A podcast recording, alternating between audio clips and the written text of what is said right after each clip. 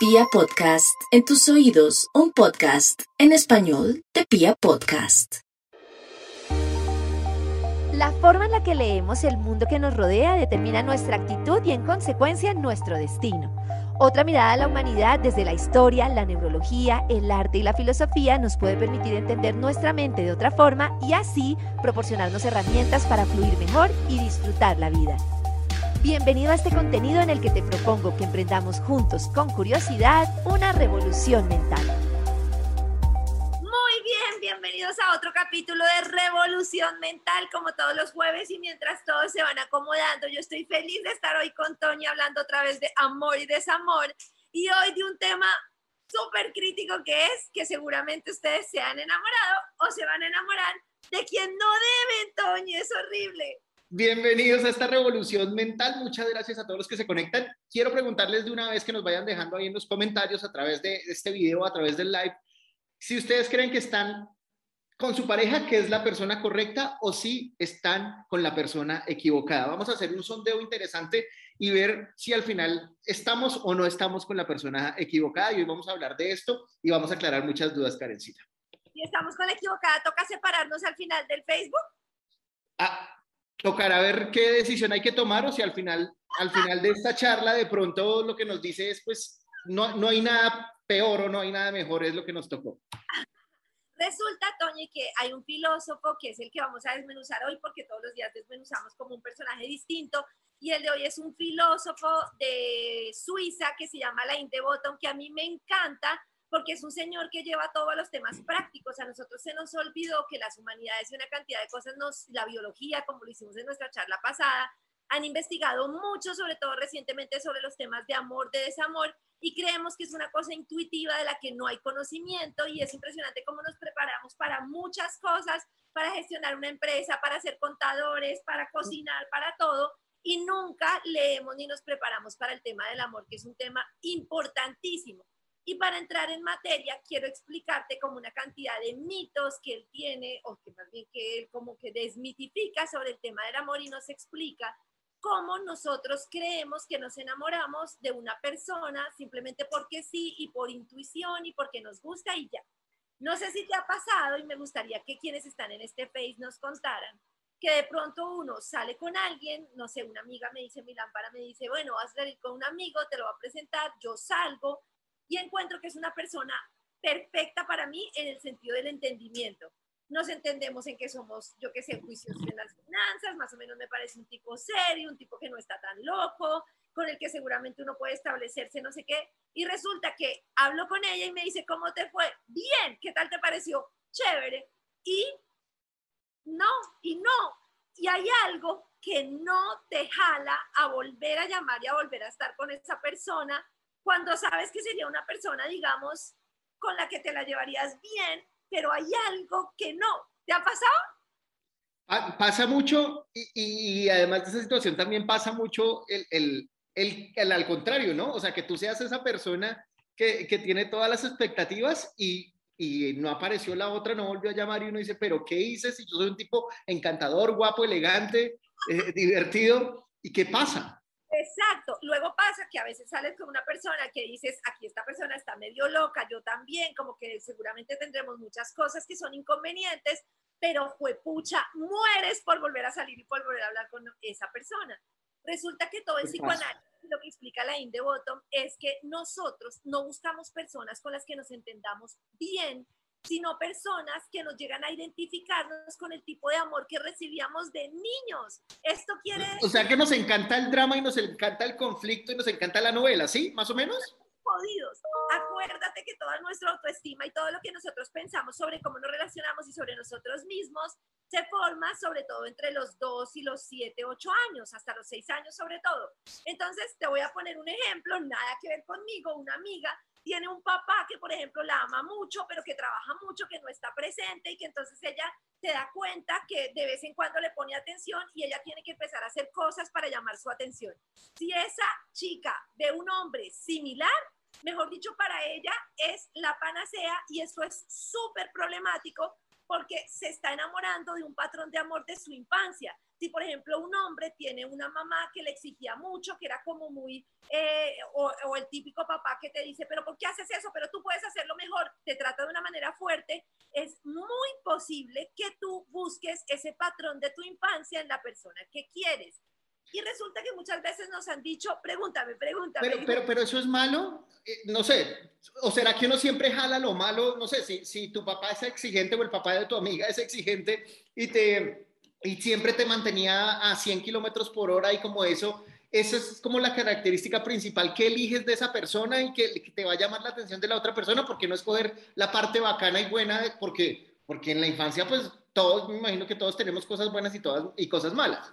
Es que es justo lo que tú dices, ese es el principal problema, que muchos amigos nos dirán, pero ¿por qué te enamoras de alguien así? Cambia el patrón, es un patrón equivocado, y que yo diga, pues no voy a buscar personas así nunca más en mi vida pero resulta que eso es muy difícil porque tal vez lo que yo tengo que cambiar es la forma en la que afronto mi relación con esa persona. ok, no es, no es cambiar los tipos porque siempre vas a, a, buscar el tipo con ese perfil, es lo que te gusta en la vida, es, o sea, si te gustan gamines, si te gustan cafres, si te gustan eh, pelles, eh, eso, eso va, va a ser siempre porque, porque digamos que me imagino que está como interiorizado dentro de uno eh, y es lo que uno va a buscar en la persona, pero al final, ¿cómo hacer para que funcione? Yo, mientras tanto, voy a echarle ojo aquí a las preguntas que tengan o a las opiniones que tengan a través de nuestro Facebook Live para ir comparando, para ir hablando y para ir aclarando dudas.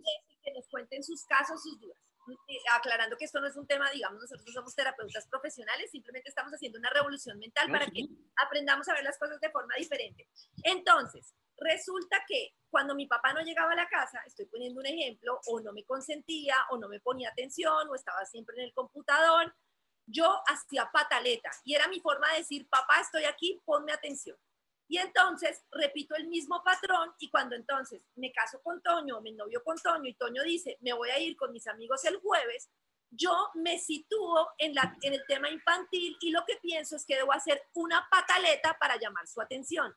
El clic está en el momento en el que yo entiendo que el problema no es que Toño esté saliendo el jueves porque él es como es, sino en la sensación que genera en mí ese dolorcito y como tratar de entender cómo me estoy sintiendo con respecto a eso. Tú contabas la historia de la garra, que era un amigo que siempre tus novias han considerado que por qué tienes que salir con la garra. Entonces es como, el problema es que nosotros tenemos como una herencia de lo que se aprendió en el romanticismo, en la etapa, digamos, del siglo XVIII, siglo XIX, que es todo este tema de Ana Karenina, de Shakespeare, de todo, que es ese tema de el amor. Entonces, ¿cómo vemos nosotros el amor romántico?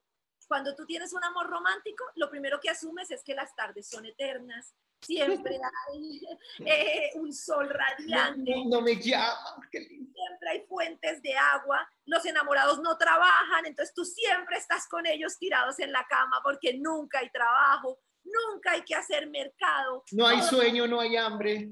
No hay hambre, no hay absolutamente nada y esa persona te va a hacer feliz, lo cual es absurdo porque nadie te va a hacer feliz pero lo que más es doloroso y más es tramposo de lo que nos enseña el romanticismo es que tenemos en el inconsciente que una persona que conocemos va a entendernos perfectamente. Es nuestra media naranja y nos va a entender. Entonces, yo me encierro en el baño, tiro la puerta, tú me golpeas en la puerta y dices, pero ¿qué te pasó? Tú eh, salimos a cenar, tú te quedaste mirando a la mesera, yo me sentí súper ofendida porque tú quería que me miraras a mí, porque mi papá yo quería que me mirara a mí y no a otra niña, me encierro en el baño, tiro la puerta y tú llegas y dices, pero si estábamos bien en la cena, Karencita, ¿qué pasó? Nada, no me pasó nada. Pero, pero si estás molesta, dime qué pasó. Nada, porque como yo te amo y tú me amas, tú debes saber qué es lo que yo tengo y qué me molestó. Y en la puerta del baño van a brotar letreritos que dicen, Karen está molesta porque miraste a la mesera permanentemente. Y uno sabe, y uno sabe, pero, pero claro. Ridículo porque yo tengo que aprender, mira, ¿sabes cuál es la mejor forma de tratar a la pareja? Realmente, yo sé que yo parezco que tuviera 40 años y estoy en un cuerpo de adulta, pero en realidad yo soy una niña y tú también. ¿Alguna vez en tu vida te has sentido más vulnerable que cuando estás enamorado? O sea, que tú sientas tu corazón así como me van a hacer daño, tengo miedo, esto es horrible. ¿Alguna vez Además, yo creo que eso es como dentro del proceso normal de la vida. Yo creo que llega el primer amor y uno cree que ese primer amor es para siempre. Lo hablo después desde, desde la experiencia mía y de lo que hemos también escuchado de muchas historias alrededor. Es como tú llegas, te, eh, encuentras ese primer amor, te armas una película así tal cual porque nos han enseñado que el amor es ese súper romántico y todo perfecto y esa relación, por lo general, pues yo no sé, es muy raro que, que, esa primera relación, ese primer amor dure para toda la vida. Hay casos, pero, pero no funciona. Y entonces uno cuando empieza y se encuentra con ese primer golpe de la terminada del primer amor, eh, yo creo que es como la primera lección de, de, saber que hay final para, para el amor y que no todo es perfecto y que no es como nos lo han pintado en Romeo y Julieta y, como, y que no es como nos lo pintan en las telenovelas que estamos súper acostumbrados a verlas y, y, entonces al final debe haber como, como ese tipo de procesos en los que uno empieza, no sé si a volverse más duro o a, o a aprender de lo que es en realidad el amor. Hay que saberlo tomar para que después cuando uno ya esté más o menos grande, de verdad uno pues al final trate o de, no, yo no sé si sea posible no encontrar a la persona equivocada, sino como tú decías al principio, poder entender y poder vivir con la persona eh, equivocada, entre comillas la persona equivocada, porque fíjate que cuando tú me dices a mí, cuando yo te digo a ti, ¿por qué miraste a la mesera? ¿Por qué no sé qué? Y hago una especie ah, de... Bueno. no lo dudo. Si fuera Mila o Simona, ¿cierto? Si fuera Mila o Simona, mis hijas, y llegaran con una pataleta, los papás modernos y civilizados empezamos a pensar qué tiene la niña. ¿No te pasa con Lorenzo? ¿Será que está cansada? ¿Será que no durmió? ¿Será que no estoy compartiendo lo suficiente con ella y se siente triste? ¿Cierto? ¿Será que me trasladé y me vine a vivir a otro lado y entonces le está dando muy duro? Y los adultos también tenemos situaciones que nos duelen, pero que tenemos como a, embotellarlas y no entenderlas. Entonces, es distinto que tú llegues molesto a la casa y yo diga, pero ¿qué será lo que te está molestando? Tal vez te critique de una forma en la que no debería, tal vez te estoy hablando de una manera muy fuerte, tal vez. Entonces tenemos una cantidad de rabias con la persona que amamos que no sabemos cómo expresarla y cómo poner en palabras. Si yo entiendo que tú eres de alguna manera vulnerable y sensible, que hay cosas que te hacen sentir mal y sé cómo enseñarte esas propias cosas tuyas, porque es que cuando yo llego a una cena con alguien y empiezo a salir con alguien, yo no tengo ni idea de esa persona y no conozco su parte buena y su parte mala. Y lo que tenemos que entender es que nuestras parejas y todas las personas tienen una parte maravillosa y una parte oscura. Y si yo sé cómo enseñarte que esa parte oscura me hace sentir de cierta manera, podemos trabajar los dos para irla cambiando, pero no desde el momento en el que yo siempre te digo las cosas malas, que es cuando estoy brava, molesta, herida, porque entonces es cuando te voy a humillar, cuando te voy a hacer sentir mal, entonces, primero, la idea romántica no es que entonces la persona me va a hacer feliz porque nadie me va a hacer feliz. Pero tampoco la idea romántica es que la persona nunca, va, nunca debe cambiar y yo me debo enamorar de una persona sin pretenderla cambiar, porque eso es muy difícil. Y te voy a poner un ejemplo sencillo de, una, de pequeños cambios que yo siento que he hecho en mi vida eh, también con una relación difícil como la de todo el mundo y a mí me encanta decir que he tenido en mi, en mi relación cosas difíciles y con mis niñas mostrar cosas difíciles, porque infortunadamente las redes nos muestran solo la parte perfecta y en realidad, pues no sé, mi relación ha tenido momentos difíciles, la llegada de las niñas ha sido muy difícil, pero recuerdo que yo vivía muy obsesionada con conocer lugares y conocer sitios. Entonces yo cada sábado y cada domingo investigaba un lugar para ir, planeaba, reservaba y de todo. Y entonces desde el sábado o el domingo, que era mi único día libre el domingo, ya estaba jodiendo porque teníamos la reserva, porque teníamos que ir a ese sitio y porque era maravilloso. Entonces, desde que se levantaba el pobre Pacho, ya estaba jodiendo porque vamos a ese sitio, vamos a ese sitio. Y para mí confundía que ir a ese sitio iba a ser la felicidad de ese día. Muchas veces llegábamos y la experiencia no era igual, ya estábamos molestos porque se nos había hecho tarde, una cantidad de estupideces. Y un día Pacho me empezó a explicar muy amorosamente que tal vez el domingo feliz no estaba ligado a ir a determinado parque o a llegar a determinada feria, sino que simplemente podíamos hacer o no hacer ese plan y que yo no tenía que estar obsesionada con llegar a ese sitio. Es una estupidez, pero yo empecé a aprender y dije, ya no quiero ir a ningún lado, lo que quiero es disfrutar del lugar en el que esté y punto. Entonces te estoy poniendo como un pequeño ejemplo de muchas situaciones bobas, como comer con la boca abierta, como eh, yo qué sé. Hacer ruido, eh, hacer chichi por fuera, eh, dejar la toalla mojada, eh, no sé, que no le caigan bien los papás, o sea, que en general hay, hay, muchas cosas así, pero lo que yo siento es que no es sencillo, o sea, como que, como que cuando uno logra entender y, y, empieza eh, como esa fase de, de, poder solucionar las cosas con, con la pareja, eh, pues primero hay que lograr, lograr, llegar a eso y lograr identificar y ser consciente de, del asunto, pero, pero me parece que para llegar ahí es tremendamente difícil, o sea, como, como uno puede, puede tratar de solucionar, por ejemplo, en los primeros, eso quiere decir que si uno en el primer amor, pues le va a fallar todo porque, porque no lo conoces o porque no te vas a aguantar nada. Pues mira que yo creo que es un poco deshacernos, y por eso quería yo hacer esta charla, de esa idea romántica de que vamos a ser felices por siempre. Porque sobre todo nos pasa mucho a las mujeres, o a mí me pasaba, que cualquier cosa la conviertes en drama. Entonces, estuve feliz contigo toda la semana, pero el domingo hiciste algo que no me gustó. Claro, me casé con un idiota, esto es lo peor, este es mucho desgraciado porque me casé con él, no sé qué.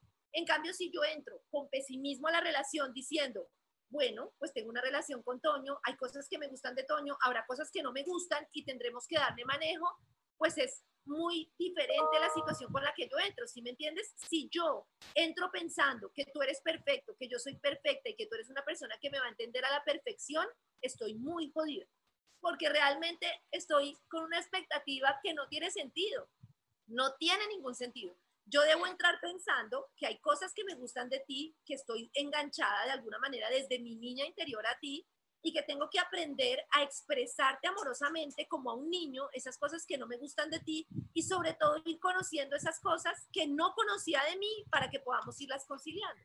Pero yo lo que, lo que sí creo es, primero, que si ustedes creen que están con la, esposa, con la esposa o con el esposo equivocado, que, que, nos dejen ahí en los comentarios, que le den un like a, esta transmisión, a este video.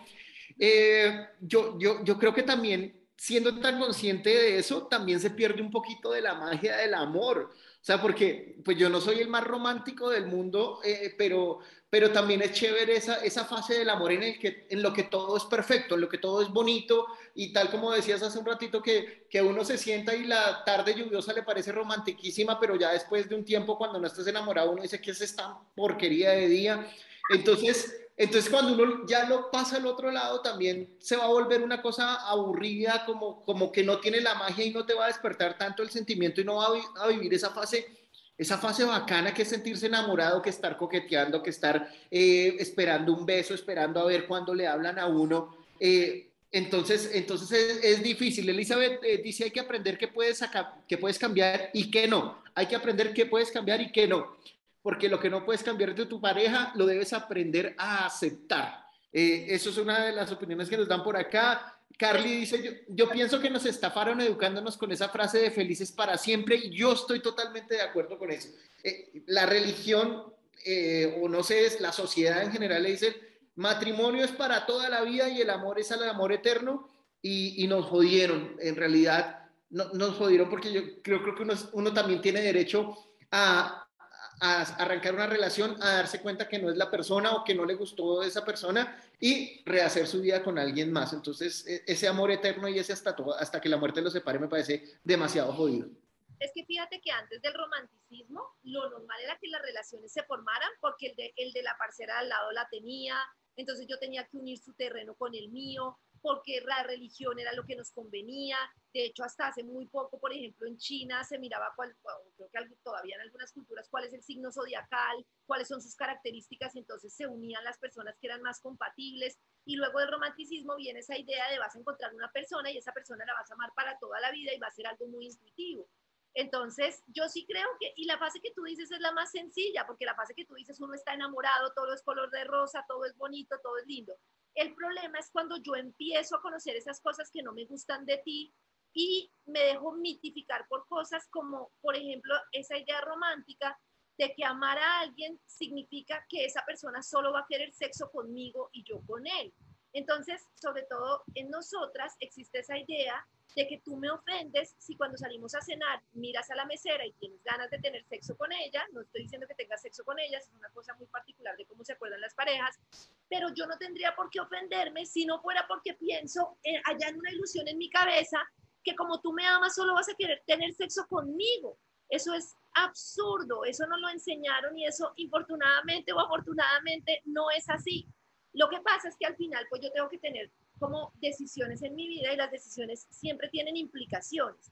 Si yo decido estar con una persona el resto de la vida, quiere decir que voy a perder esa emoción de conocer gente, de tener sexo con otras personas de la primera vez. Pero si yo decido que voy a tener una relación acordada y es una relación abierta poliamorosa, pues seguramente voy a tener nuevas experiencias, pero tal vez voy a sacrificar como ese, eh, esa, esa seguridad con la pareja. Si yo decido que voy a tener parejas diferentes a lo largo de la vida, pues seguramente voy a perder la posibilidad de avanzar con una sola persona con la que garantice mi vejez, pero pues seguramente voy a tener mucha más adrenalina y voy a explorar muchas más cosas. Entonces, todo es un tema de decisión, pero acá lo que quiero que quede muy claro es cómo yo decido independientemente de, ese, de esa información que tenemos culturalmente de esa información que nos dice que la persona me va a amar para siempre, de esa información que nos dice que tenemos que ser perfectos, de esa información que nos dice que el otro nos va a hacer felices y dejar esa, esa, como entender que las personas en realidad están en un proceso interior y que necesitan que nosotros los acompañemos amorosamente. Fíjate que en Grecia el amor no se trataba de la perfección, sino se trataba de una cosa que para mí es como el resumen de la charla y es lo más importante. Cómo los dos dentro de nuestra vulnerabilidad construimos para avanzar mutuamente en la medida en que cada uno aprende del otro. Y yo Eso en palabras castizas, ¿qué significa? De acuerdo, la decisión es que yo creo yo que debo estar contigo si estar contigo me hace ser mejor persona. No sé si tú sientes que hay personas con las que tú dices, pucha, aprendo de mí un montón, soy más feliz, vivo más feliz, tengo mis momentos difíciles, pero siento que construyo algo. En cambio, hay personas con las que tú sientes que hace, haces más solo que acompañado con esa persona. Y eso es una pregunta súper importante en la vida. Eh, lo que pasa es que yo también creo que, que, eso puede ser muy temporal, ¿no? O sea, como que, que uno puede estar disfrutando y pasando muy buenos momentos y creer que es la persona acertada, pero, pero que también tenemos que ser conscientes que eso no va a ser para toda la vida. O sea, eh, si, yo creo que el amor viene como por esas fases y que, y que si estás bien en un momento y te dura, no sé, un año o diez años, pues hay que aprovechar y poder disfrutar de esa vida pero también hay que ser conscientes que en cualquier momento se puede, se puede acabar la vaina. Había alguien por acá que, que, preguntaba y dice que en qué punto uno debe aceptar eh, y no confundir con aguantar y someterse. O sea, como que al final uno cree que, que, que listo, no es la persona adecuada y todo, pero en qué momento uno dice, no debo estar en esta relación, es lo que nos pregunta Patti. Eso me parece súper importante y creo que se resume en lo que decíamos. Yo creo que tú debes evaluar si tú eres mejor persona sola o con la persona con la que estás. Hay personas con las que tú eres una mejor persona, a pesar de que tienes días buenos y días malos, pero en el balance dices, pues pucha, es una persona que, que, con la que quiero crecer, con la que quiero seguir aprendiendo. Pero hay personas con las que definitivamente, no sé, de verdad hay personas que están muy rayadas, muy, muy rayadas, y son personas que, digamos, tienen todavía muchos demonios de su infancia y son personas con las que no pueden conciliarse, con las que no pueden comunicarte, con las que no puedes llegar a un acuerdo. Yo creo que ahí no vale la pena. Fíjate que el otro día hablábamos en el programa de la mañana de esos patrones de infancia, ¿no? Y un patrón, por ejemplo, es volverte trabajador obsesivo y esto pasa cuando, por ejemplo, tú no te atendieron como de niño tus solicitudes, entonces tú prefieres como huir. Eh, creo que los hombres, o tú lo has dicho, tienen muchas veces ese patrón, ¿no? Que la mujer te trata de confrontar y tú te encierras en una concha porque no quiero eh, confrontar esa situación. Entonces, eh, la mujer está esperando que tú le hables y tú lo que estás esperando es huir y que no te hablen. Ese es un patrón de infancia. Tú en algún momento preferiste esconderte, preferiste huir. O hay otros patrones como la persona que reacciona con agresividad, que vivió muchos ambientes de violencia y de falta de atención y lo que hizo fue poner una situación violenta para que le pararan bolas. Y nosotros no somos conscientes de la importancia de lidiar con esos demonios. Pero entonces, si yo logro explicarte a ti de alguna manera en que te entienda y que no te haga sentir humillado, porque este es el problema, es la, la humillación. Si yo te digo, Antonio, es que tú siempre te vas, es que tú no eres capaz de confrontar, es que tú eres una gallina, ahí ya en ese momento rompí absolutamente la confianza y estoy terminando de partir del corazón. Mientras que si yo soy capaz de decirte, sabes qué, Toño, yo entiendo que tú quieras estar solo, entiendo que no me quieras escuchar en este momento, pero entiéndeme que si no me escuchas, yo me siento peor porque necesito expresar lo que siento. Entonces tú puedes decir, ah, fue pucha, ya entiendo que es que esta no me está persiguiendo ni atacando, sino que para ella es importante ser escuchada. Entonces espero a que se enfríe la situación y trato de hablar con la persona pero tenemos que partir de que somos niños y somos niños heridos. ¿Sabes cuál es el problema de la mente? Que las lesiones de la mente no se ven. y todos estamos incapacitados mentalmente y estamos en un proceso de aprendizaje. Si yo veo que tú te partiste el brazo y tú vives conmigo, yo te ayudo a bañarte, te ayudo a cocinar, te ayudo a comer, te ayudo a todo. Pero yo no puedo ver que tú tienes un dolor de infancia que te está doliendo mucho y que hace que tú no te puedas relacionar conmigo de buena manera. Si yo pudiera ver ese dolor, yo podría seguramente ayudarte y por eso yo digo, yo parezco una adulta, pero cuando estoy en una relación soy una niña y por eso hago pataleta y tú eres un niño y tengo que entender qué es lo que te está doliendo porque infortunadamente las relaciones terminan porque estamos con tanta rabia y tanto dolor acumulado que nunca pudimos expresar que al final pues nos juega en contra. Por acá Judy dice, eh, dice ella, es, es de sentir admiración por la pareja. ¿Será que esa que esa admiración eh, no lo logra uno confundir, o sea, como que uno termine idolatrando a la otra persona y, y, termine aguantándose como situaciones? Eso me parece muy, muy valioso lo que ella dice, no para que aguantar situaciones gordos, sino porque nosotros como precisamente por esa idea de romanticismo, olvidamos lo que admiramos y lo que nos enamoró de la persona. Yo siempre pongo el caso de que yo siempre he sido la Madre Teresa de Calcuta en muchas cosas, porque pues seguramente por temas emocionales terminé atendiendo mucha gente, ayudando a todo el mundo.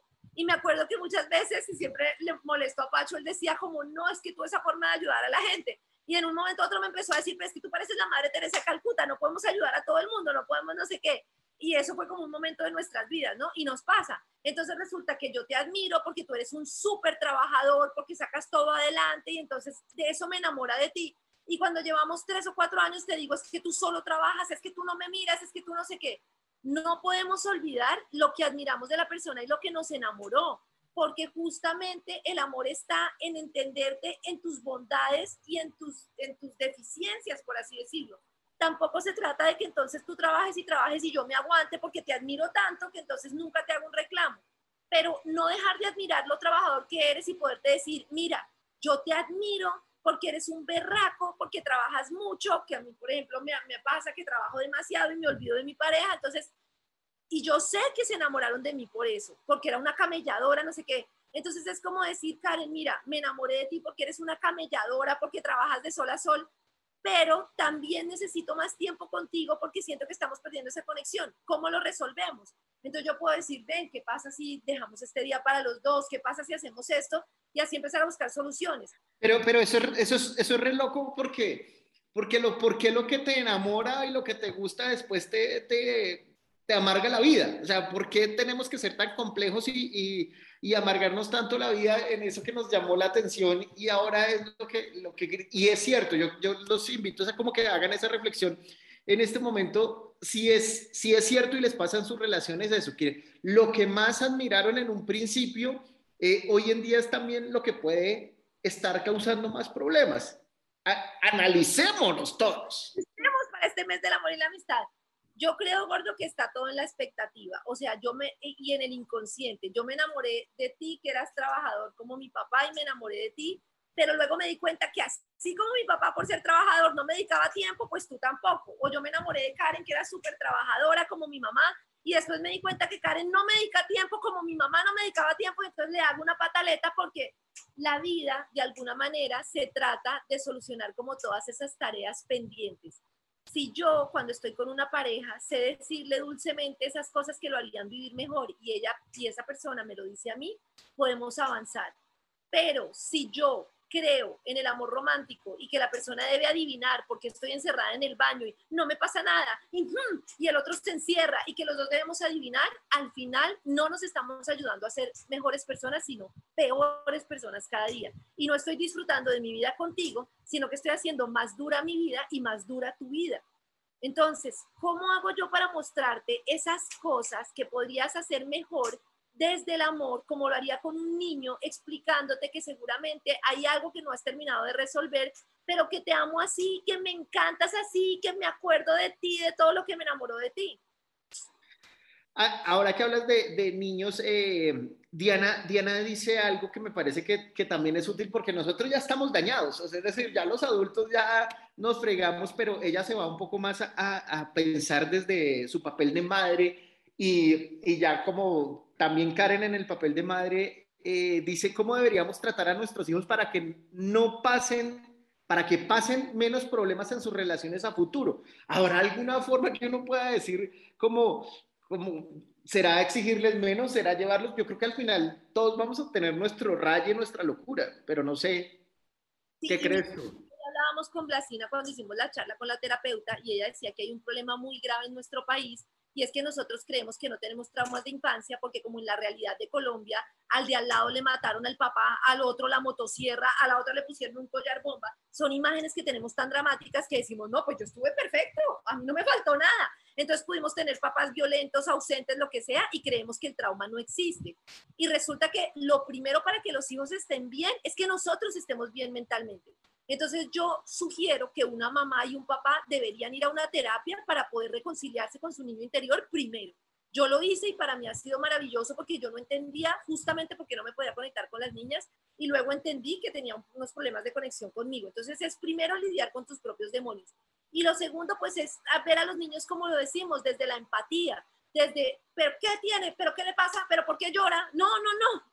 Que ¿Por qué te estás sintiendo así? ¿Qué estará pasando? Los niños tienen buenos y malos días como nosotros. Cuando yo tengo un problema en el trabajo, llego molesto a la casa. Cuando el niño ha tenido un problema con otro niño, llega molesto a la casa. Entonces es la misma teoría de no asumir que la persona está pataletosa, que está no sé qué, sino ven que podrás tener, de pronto estás cansado, de pronto tienes hambre. Los niños necesitan, tienen demasiada energía porque, como lo explicaba María Montessori, es la energía que necesitan para aprender, para desarrollar sus músculos, para desarrollar sus huesos. Y es lo que necesitan en ese momento. Si nosotros no entendemos ese proceso del niño y siempre lo vemos como porque estás molestando, porque estás encima, vamos a estar nosotros molestos con ellos y imagínense, ellos van a buscar una persona que siempre esté molesta con ellos.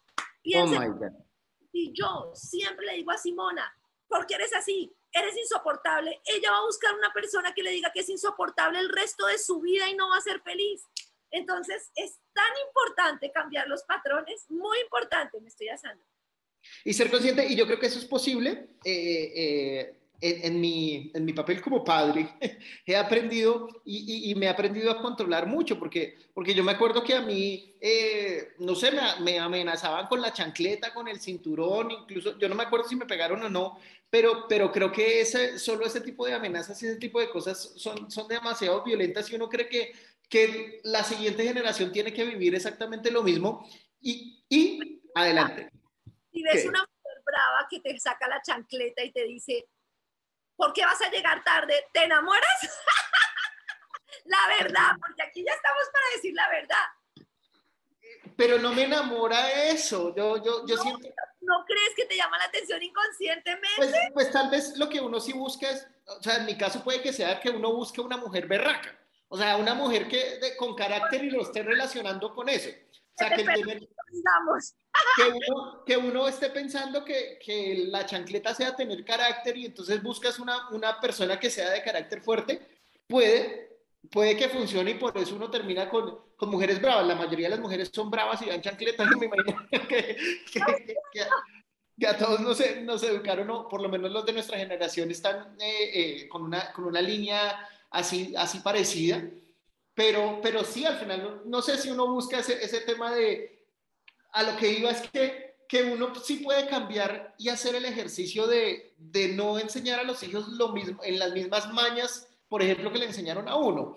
Entonces, eh, hay que ser consciente, como en todo lo que hemos visto en, esta, en estas charlas de, de, de revolución mental, que al final es como ser consciente de lo que le está pasando a uno para poder solucionar lo que viene más adelante. Creo que, creo que eso es súper clave. Eh, dicen por acá, yo aprovecho también, eh, Elsa dice, yo quiero una terapia para mi niño, pero no sé dónde y que sea un buen terapeuta. Uy, eso, eso, pues, eh, yo, creo que en las páginas amarillas, no mentira, yo creo que por recomendaciones uno puede llegar a buenos terapeutas, incluso, incluso en las secretarías de salud o en, las, los servicios médicos públicos hay. Hemos trabajado con Jessie Leiva, que lo encuentran ahí los datos en VibraCoins y nos ha ido muy bien. Con adultos, ella no está en VibraCoins ni nada, pero yo con gusto les doy el dato. Yo he trabajado con Blasina, que es mi terapeuta y es preciosa y la adoro. Pero pues cada uno es que el terapeuta es algo tan personal y nosotros pues como decimos no tenemos pues experiencia en temas terapeutas, pero terapéuticos, pero sí quiero decirles una cosa, Gordo, que es muy importante para ella y para todos, digamos, para ir acotando mientras cerramos y ya tú lees todas las preguntas. Y dejemos de creer que no hay que aprender sobre el amor. Eso es lo más importante. Piense que hay una forma de comunicarnos, hay una forma de entendernos, hay una forma de entender qué es culturalmente aprendido y qué nos conviene de entender que el amor no es como las películas, así como hablábamos hace ocho días con Pollo del sexo, que no es como en las películas y que tú por estar persiguiendo el orgasmo de las películas no tienes orgasmo, bueno, es lo mismo. El amor nos lo enseñaron de una manera y no es así.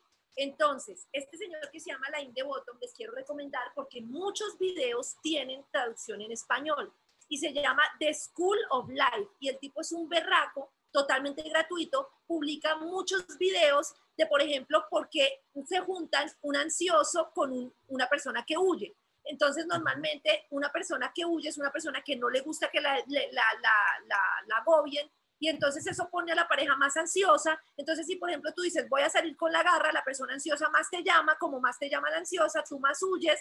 Entonces explica una cantidad de situaciones que se dan en pareja y cómo resolverlas. Se llama The School of Life, como la escuela de la vida. Y él tiene muchos libros muy importantes, tiene una novela que se llama Amor Líquido, que no es una novela con final feliz, sino que explica todo el proceso de una pareja, cuando se enamoran, cuando se empiezan a dar cuenta de los cambios. Yo me he leído muchos libros de él, tiene novelas maravillosas y tiene como un libro que explica cómo es el amor. El arte de amar de Eric Form, El buen amor en pareja, de todo esto lo vamos a publicar, pero hay muchos libros que es dedicarle tiempo a unos videos y a, y a, y a entender como en esta charla, venga, enamoro yo? ¿Cómo funciona el amor? Eso es como el primer resumen. El amor hay que practicarlo y entenderlo. Segundo, no vamos a estar con una persona perfecta. Esa persona con la que unimos está ligada a muchos de los temas de nuestro inconsciente. Y la idea es que a través de la comunicación, como si fuéramos niños, podamos enseñarnos mutuamente cosas que nos permitan crecer en pareja la pareja no sabe lo que yo estoy sintiendo, no lo sabe hasta que yo no se lo expreso, ni hace las cosas por joderme. ¿En dónde nos enseñaron que la persona hace cosas por joderme? Toño no sale con la garra por joderme. Toño sale con la garra porque seguramente valora su libertad, porque recuerda su adolescencia, porque, porque no la pasa chévere, porque no quiere ir a tomarse una cerveza. O sea, en realidad, y, yo creo que la garra, para que entiendan, es, es el amigo que yo sé que todos los manes tenemos un amigo que odian las esposas o las novias. O sea, es el típico amigo que por lo general es el, soltero eh, mientras uno está en relación y es el que, el que cree en ellas, que, uno está eh, con, sale con esa persona, por ejemplo, yo, yo, tenía muchos inconvenientes aquí haciendo un poco de terapia y abriendo mi corazón, porque, porque a mí me parecía divertidísimo salir con la garra y a veces terminábamos echando cerveza, otros días jugábamos PlayStation, eh, otros días salíamos a parrandear pero digamos que en general, y no, fue, no es solo con, con, una sola pareja que yo he tenido, sino, sino en general, la garra tiene la virtud de caerle mal a cualquiera de mis novias. Entonces, entonces yo creo que también es que se repite el patrón yo, de, las personas con las que yo busco eh, estar saliendo, al final pues les cae mal la, la garra porque tienen una personalidad muy similar a lo que yo siempre he venido buscando. Pero fíjate que el problema no solo es tu salida con la garra, el problema es por qué a mí me da miedo que tú salgas con la garra, porque siento que vas a ir con otras mujeres, porque siento que quiero que me mires exclusivamente sexualmente a mí y no confío, porque siento que te voy a perder y me da miedo. Entonces, ¿cuál es el problema real? Porque yo nunca te voy a decir eso. Yo te voy a decir, es que me faltas el respeto, es que la garra es el colmo, es que vas a llegar tarde. Te voy a decir lo que estás sintiendo tú pero el problema no es lo que, el problema no eres tú, el problema es lo que yo siento cuando tú sales con la garra si soy sincera conmigo, ¿sí me entiendes? Aquí había un comentario de, alguien que decía, y creo que ese comentario lo pudo haber puesto cualquier persona porque creo que a todos le aplica, y, y es que la pareja, la persona con la que está, quiere que entienda su comportamiento, pero que él no quiere entender el comportamiento de ella. O sea, eso le pasa a todos, eso nos pasa a todos.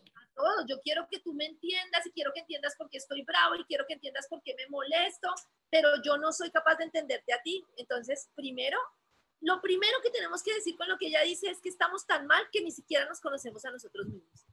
¿No te pasa que a veces estás re...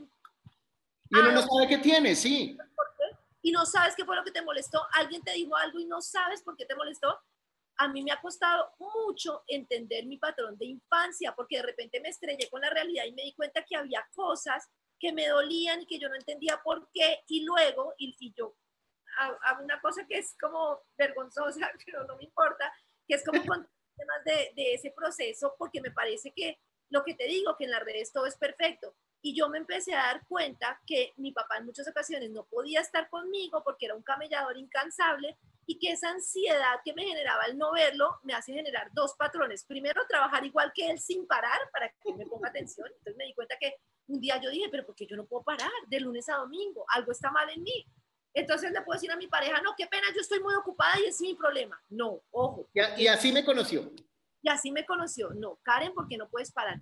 Ah, porque esa fue la forma en que tú lograste que tu papá te mirara. Fíjate lo complejo cuando yo me meto a la empresa de mi papá y empiezo a trabajar de lunes a domingo, siento, a pesar de que él me miraba antes porque me amaba, así yo no estuviera en la empresa, pero mi niña aprendió que la forma en que alguien me mirara era siendo una trabajadora incansable.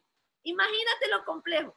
Entonces ahora tengo que deconstruir eso y entender que cuando mi esposo me dice que me quiere ver algún día a la semana, tengo que entender que la forma en la que me ame no es necesariamente trabajar y trabajar, sino que necesito poder parar y entender que no necesariamente el amor se construye en la medida en que yo esté trabajando de sol a sol.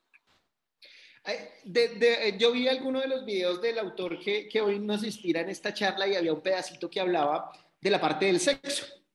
hablaba, hablaba que por qué, bueno, es que hace poco he visto como, como unos TikToks que son súper divertidos en los que, en los que aparece la, la, la pareja diciendo ahí, y estamos recién casados y estamos felices porque de ahora en adelante vamos a tener sexo todos los días. Y después el, el chiste es que al final terminan burlándose porque pues eso, eso no es real y no funciona así, pero el autor hablaba de algo muy chévere y era que, que al final tú no quieres tener sexo porque eh, con, con, una persona, que tener sexo es como la parte más vulnerable del ser, como que estás abierto a lo que sea eh, y no quieres tener sexo con una persona que te esté hiriendo, que te esté causando eh, inconvenientes en tu vida normal. Entonces, que, que, como en la vida cotidiana uno se va encontrando ese tipo de, de, situaciones ya no tan románticas, sino pagar los recibos, cuidar los niños, el cansancio, todo esto, eh, empiezan a, a, a, abrirse como, como heridas o situaciones que, que dicen, uy, no, yo cómo voy a estar con esta persona y que es natural que se vaya bajando la cantidad de sexo en, eh, en el matrimonio. Eso, eso es de las cositas que vi por ahí interesantes. No sé si te acuerdas que él decía en la charla que muchas veces no queremos tener sexo porque estamos enojados con la persona, pero no lo sabemos. Es decir, yo soy tu esposa y te vengo diciendo hace cinco años, ay, Toño, tú eso insaciable, ay, tú otra vez con eso, otra vez trabajando, ay, tú no sé qué, ay, tú no me ayudas con esto, ay, tú no sé qué. Y tú al final puede que no me lo digas, pero estás humillado y estás molesto y perdiste la conexión conmigo. Si uno no tiene conexión con la persona, no quiere tener sexo. Entonces, fíjate cómo es de grave ese tema de estamos molestos y por eso no queremos tener sexo, es muy doloroso. Pero hay otro tema de lo que tú hablas que a mí me parece un patrón muy difícil, o por lo menos en mi relación yo lo he vivido como algo muy difícil, no sé si te ha pasado a ti, también es algo muy, muy personal, pero ¿qué te pasa que en esas dinámicas de que somos papás es como si empiezas a ver a tu esposo, y hay muchas personas que de hecho se separan después al poco tiempo de tener hijos, como el papá de tus hijos y a tu esposa como la mamá de tus hijas, imagínate que es una época tan dura que yo digo que es como el chocolate siempre listo para derramarse, siempre estás alerta porque el niño se cayó, porque el niño no sé qué, porque el niño no sé qué, y pierdes como esa conexión que al final terminas viendo como un papá que está en el equipo contigo y ver a alguien que es papá, a pesar de que, de que es tu compañero, va perdiendo. Claro, es que, es que, es que en, la, en la simple forma de, de relacionarse o de referirse a esa persona, uno ya no, ya no dice mi esposa, mi pareja, mi nada, sino ve y le dices a la mamá, o, la mamá que quiere desayunar. O sea, en general, eh, eh, el, el, grupo familiar empiezas a llamarla como a la mamá y el papá. Marica no, marica ya. O sea, eh, en, general, en general creo que uno pierde la identidad como persona. Está comprobado, está comprobado que hay un porcentaje muy alto de parejas que pasada la paternidad y la maternidad con todo lo que eso exige, no superan en la etapa como parejas. Yo no sé si nosotros, si Toño y yo lo vayamos a superar cada uno en su pareja, pero la realidad es esa, que implica muchas cosas y que hay parejas que se quedan ahí y también conozco parejas que pues, muchos nos estarán oyendo, que tienen hijos de 15, 16, 17 años y salieron al otro lado, que nos den consejos, pero... Sí, yo, tal vez creo que es como la fase, o sea, que se demorará que hasta que el, el, hijo se vaya de la casa y uno ya vuelva a ser, eh, se quite el disfraz y el, y el uniforme de papá y mamá y, y, vuelva a ser, pero ya en ese momento pues ya no tendrá erecciones. Puro Viagra. Pero en todo caso, para eso, ¿no? Para reinventar el amor y para no asumir que las cosas, el elefante blanco está ahí. ¿no? Muchas veces a un hombre le cuesta decir, mira, me siento, me siento mal porque no tenemos sexo, me siento rechazado, y ella no dice, no, mira, es que me siento intranquila porque los niños están en el cuarto al lado. Yo no sé por qué es tan difícil con la persona con la que más amamos comunicarnos. Es tan difícil y tan importante decirle a la persona, me siento así, pero terminamos poniendo un doble lenguaje. Vuelvo a lo mismo, cerramos la puerta del baño porque nos enseñaron que si la persona nos ama, va a saber qué es lo que tenemos. Y no lo sabe, no lo sabe hasta que no se lo digamos. Este tema del amor es siempre tan complicado y visto en, la otra charla, que si quieren verla está en el canal de YouTube de Karen Vinasco, que también se abordaba un poco el tema del amor, pero desde, desde la ciencia y de las hormonas y todo esto, eh, digamos que al final, al final es súper difícil de, entenderlo, es súper difícil, pero, pero no imposible. Y creo que si uno se pone a, no sé, cuando tenga tiempito a ver cada uno de estos videos de revolución mental que encuentra en el canal de Karen, eh, termina siendo súper útil porque además nosotros eh, eh, aquí hablamos como desde la experiencia que a veces como que casi nadie se, se atreve a hablarlo y a contarlo, o sea, a quien, a quien se ha sentado aquí a decir que el papá está, le ha causado un trauma sin querer y de lo que uno siente con respecto a la pareja y creo que al final de los años que llevamos trabajando también en radio, hemos, aprendido demasiado porque hemos compartido y hemos escuchado demasiadas historias y demasiadas eh, soluciones también para, para ese tipo de situaciones. Entonces creo que también invitar a que, a que todos den una vueltita por, por el canal de Karen Vinasco en YouTube eh, de Revolución Mental porque porque es útil, es, es, sencillo. Además, hay unas historias súper curiosas, hay charlas con Méndez, con Pollo, con, con todos, y, y, al final las experiencias valen muchísimo y, y qué bueno que uno pueda aprender de, de, las experiencias de los demás cuéntenos qué temas quieren que tratemos, es muy importante. Yo sé que hay muchos contenidos divertidos en las redes y eso está bien, pero el tema es que también hay muchos contenidos que nos ponen a compararnos con estándares de perfección. Y lo que queremos con esta revolución mental es mostrar que la vida no es perfecta, que es difícil, que hay una cantidad de investigaciones filosóficas, psicoanálisis, de psicología, de biología, de todo, que se han desarrollado sobre el amor, que muchas veces no tenemos acceso a esa información, que infortunadamente en el colegio nos metieron una cantidad de información que no nos servía y no nos dieron información práctica para relacionarnos y qué bueno que tenemos muchas herramientas para revolucionar nuestra mente de tal manera que podamos vivir mejor. De eso se trata. Karencita, si pudiera resumir, resumir, digamos, en tres puntos claves eh, eh, esto de estar, de estar con la persona equivocada o creer que estamos con la persona que no es la indicada, ¿qué, qué, podrías eh, poner en este momento aquí sobre la mesa? Tres punticos diría que seguramente la persona que encuentras en la vida y de la persona que te enamoras es una persona de la que tienes mucho que aprender y es la persona que te va a permitir avanzar siempre y cuando tengas la capacidad por entender su, vulnerabilidad y tu propia vulnerabilidad. Entonces, ten confianza en el proceso, no en la perfección, sino que aprende a amar a la persona con sus defectos y con sus virtudes, pero también amarte a ti mismo con tus defectos y con tus virtudes y entiende que no es un proceso de perfección y de que te amo y que todo funciona automáticamente, sino de trabajar en comunicarte con la persona, en expresarle cómo te sientes, en conocerte y aprender a hablarle desde el amor y enseñarle desde, desde el amor o sea, sácate como esa de escudo de que la persona te está queriendo hacer daño, de que la persona te odia, de que todo es dramático, de que no funcionó. Y al contrario, entra en las relaciones asumiendo que vas a empezar un proceso de conocimiento que si lo logras llevar a cabo y logras, digamos, comunicarte y expresar lo que sientes y amar a la persona, van a lograr un crecimiento juntos maravilloso. Olvida la idea del amor romántico, olvida la idea del amor por siempre, piensa en realidad cuáles son esas cosas que te están tallando desde tu infancia y esas cosas que en realidad no sabes expresar y escucha verdaderamente tu interior. ¿Qué es eso? O sea, habla con tu niño. ¿Por qué estás con la persona con la que estás? ¿Qué es lo que necesitas aprender de ti mismo? ¿Qué es lo que necesitas mostrarle a esa persona? Y ábrete, no como decimos siempre, no me quiero mostrar vulnerable, no quiero que nadie me haga daño. Eso nos hace más vulnerables. Lo que nos hace menos vulnerables es explicarle a la persona que somos niños, que estamos dolidos, que estamos haciendo pataleta, porque así somos y porque estamos en proceso de construcción. Cosas complicadas del amor, de la vida y de, y de ser persona como tal. Chévere, chévere. Queda mucho por hablar, uy, queda una cantidad de cosas eh, de este tema del amor. Yo no sé si quieras agregar algo, Karencita, si quieras. Es el mes del amor y la amistad y estamos en el mes de la revolución eh, amorosa y entonces tendremos otra charla, Toña, y otra que ya es como herramientas más concretas para llevar el día a día con la pareja, que me gustaría hacerla contigo ya que estamos en esto del amor.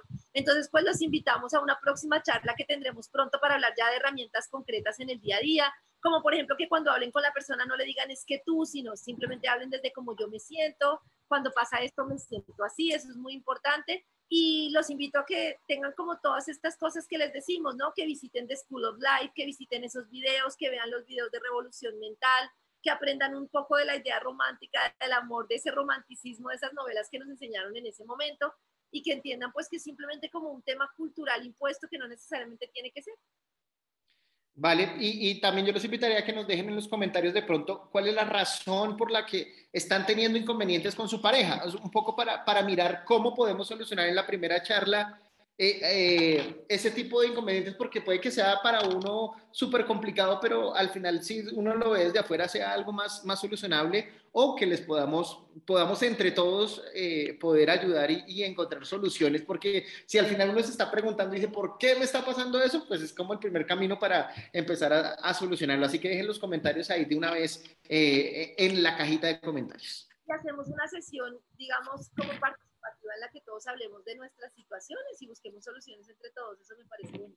Eso me parece bacanísimo. Bacanísimo.